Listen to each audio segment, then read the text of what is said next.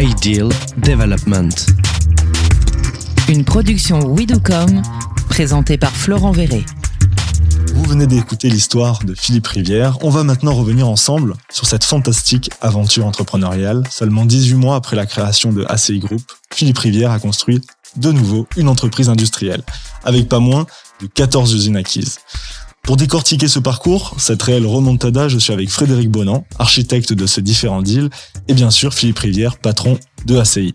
Bonjour à tous les deux. Bonjour Florent. Bonjour Florent. Je vais commencer avec vous, Philippe Rivière. Je voudrais remonter aux racines de votre projet. Quand les dirigeants de votre ancienne entreprise décident de se séparer euh, de vous, alors que vous étiez impliqué corps et âme, dans quel état d'esprit vous étiez?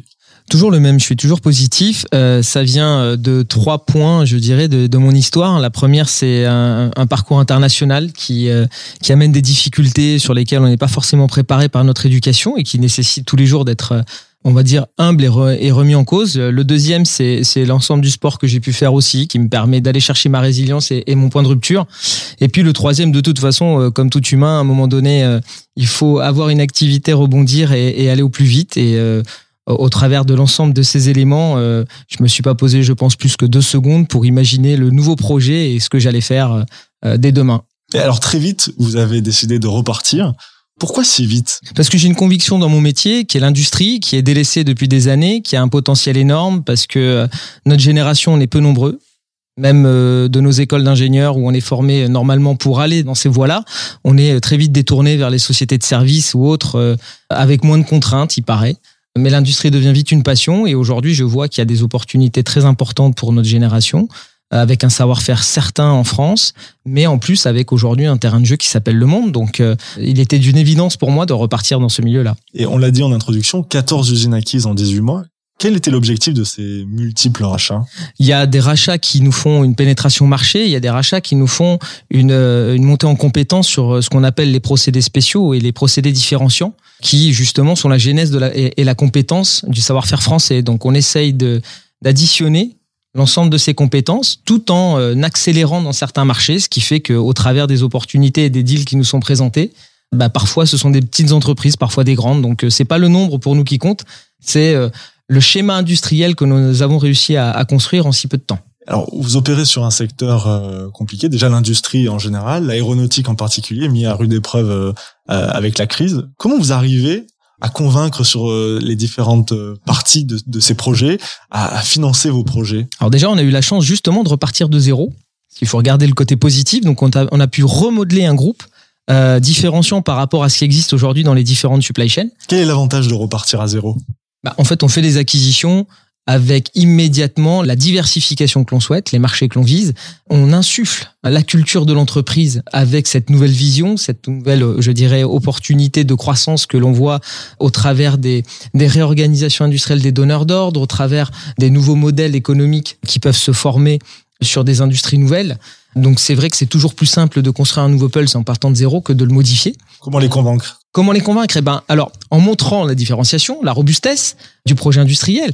Ensuite, je dirais qu'on a quand même un, un background et un, passé avec euh, mon associé Patrice Riff, qui fait qu'aujourd'hui, on connaît le, monde industriel, on connaît les gens, et euh, on a fait quelques retournements rapides qui aussi ont donné du crédit à l'ensemble du projet qu'on vendait. Frédéric, en préparant cet épisode, vous dites qu'il a choisi d'investir dans une industrie dans un secteur qui généralement ne plaît pas, vieillissante, où il y a beaucoup de machines à remplacer.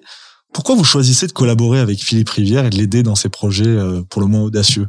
Alors Philippe se rend pas compte d'une chose, c'est euh, qu'il est un personnage euh, un peu euh, extraordinaire par rapport à l'univers industriel. C'est quelqu'un qui est extrêmement créatif, c'est quelqu'un qui a une souplesse euh, d'esprit, une agilité à essayer, à arriver à façonner euh, une organisation et la faire évoluer en emportant avec lui le, les équipes.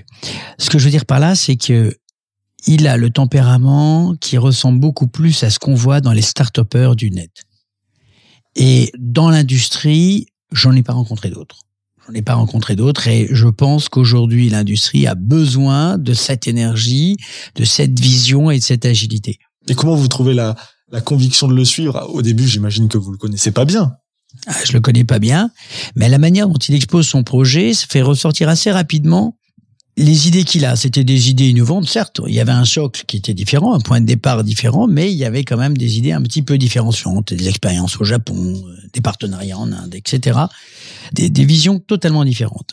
Enfin, plutôt des expériences différentes, mais, mais un, un état d'esprit identique, de construction, de création et de vision, non pas forcément produit, mais de vision de logique industrielle. Et ça, c'est intéressant. C'est-à-dire qu'une entreprise classique industrielle, elle a une agilité qui est, très limitée de, par l'outil de production lui-même.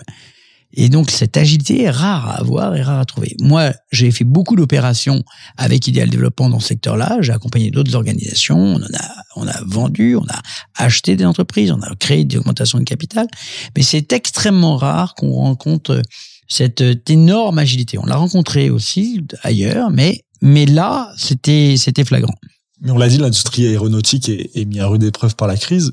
Qu'est-ce que vous dites quand vous allez voir des investisseurs pour convaincre du projet de Philippe Rivière? Quels sont les arguments? On a envie de savoir, on a envie d'être dans la pièce avec vous. D'abord, l'industrie aéronautique, euh, certes, passe un passage difficile, mais mon intime conviction, c'est qu'elle euh, elle est loin d'être condamnée. Elle va passer probablement une période et une traversée du désert assez longue, mais elle n'est pas condamnée. Ça, c'est le premier point. Donc, qui va faire la donne du marché de demain? Eh bien, uniquement les gens qui sont agiles, souples, réactifs, capables d'adapter leur organisation, leur métier aux contraintes économiques dans lesquelles on est euh, aujourd'hui, que ce soit euh, les confinements, que ce soit les nouvelles technologies, que ce soit les aspirations qui changent des uns et des autres. Et Philippe a cette capacité qui m'intéresse et Patrice avec. C'est, vous voyez, on sort à l'instant d'un board et euh, ça se termine par tiens voilà le sujet que j'ai pas réussi à traiter, bon peu importe lequel. Et donc c'est une remise en question. C'est pas un sachant qui arrive en disant je sais, c'est un sachant qui arrive en disant voilà, là je me sens plus faible, vous en pensez quoi? Des fois on est d'accord avec lui, des fois on n'est pas d'accord avec lui, mais c'est cette capacité à aller se remettre en question, donc cette agilité intellectuelle qui va être retraduite à l'intérieur de l'organisation. Et je pense que l'industrie aéronautique ne peut pas s'en sortir s'il n'y a pas cette agilité-là. Donc ça, c'est, ça veut dire quoi pour un industriel et un investisseur? Ça veut dire qu'on lui garantit l'avenir. Et force est de constater que les entreprises sur lesquelles on a accompagné la quasi-totalité ACI dans la, sa construction, eh bien aujourd'hui, elle se porte bien. C'est ce que vous vous dites après 18 mois d'accompagnement quand quand Philippe Rivière vous appelle après son départ de, de, de son ancienne entreprise. Quand vous regardez tout le chemin parcouru, vous vous dites quoi?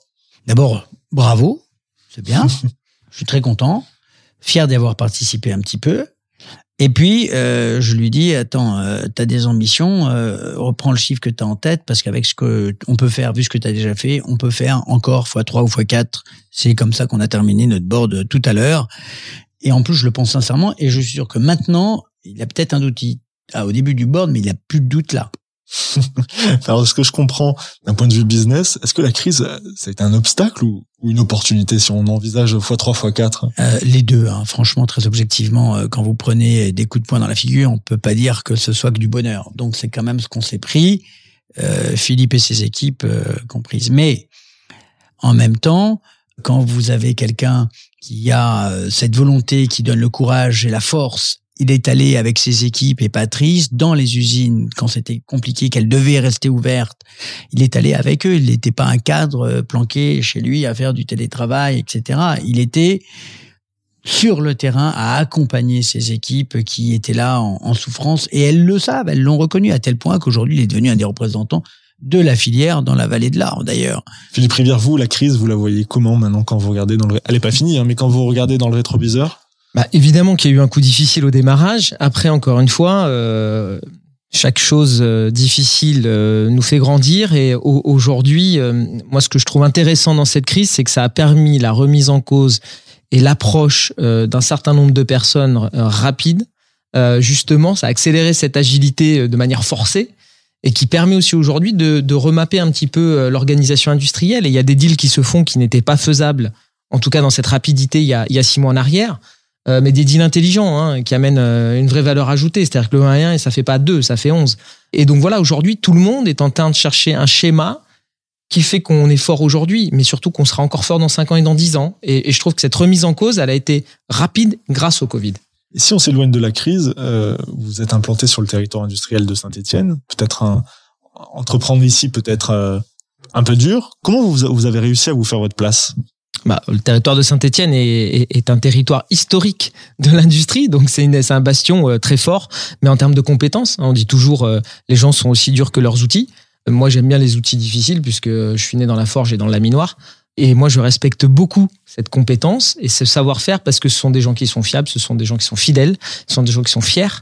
Et aujourd'hui, c'est ce qui fait la force de notre industrie, nous permettant d'aller attaquer l'international. C'est-à-dire qu'il faut garder cette base, il faut la rendre plus forte, mettre plein d'outils d'organisation autour et une connaissance et une, structuration pour aller vers l'international. Mais on a cette puissance.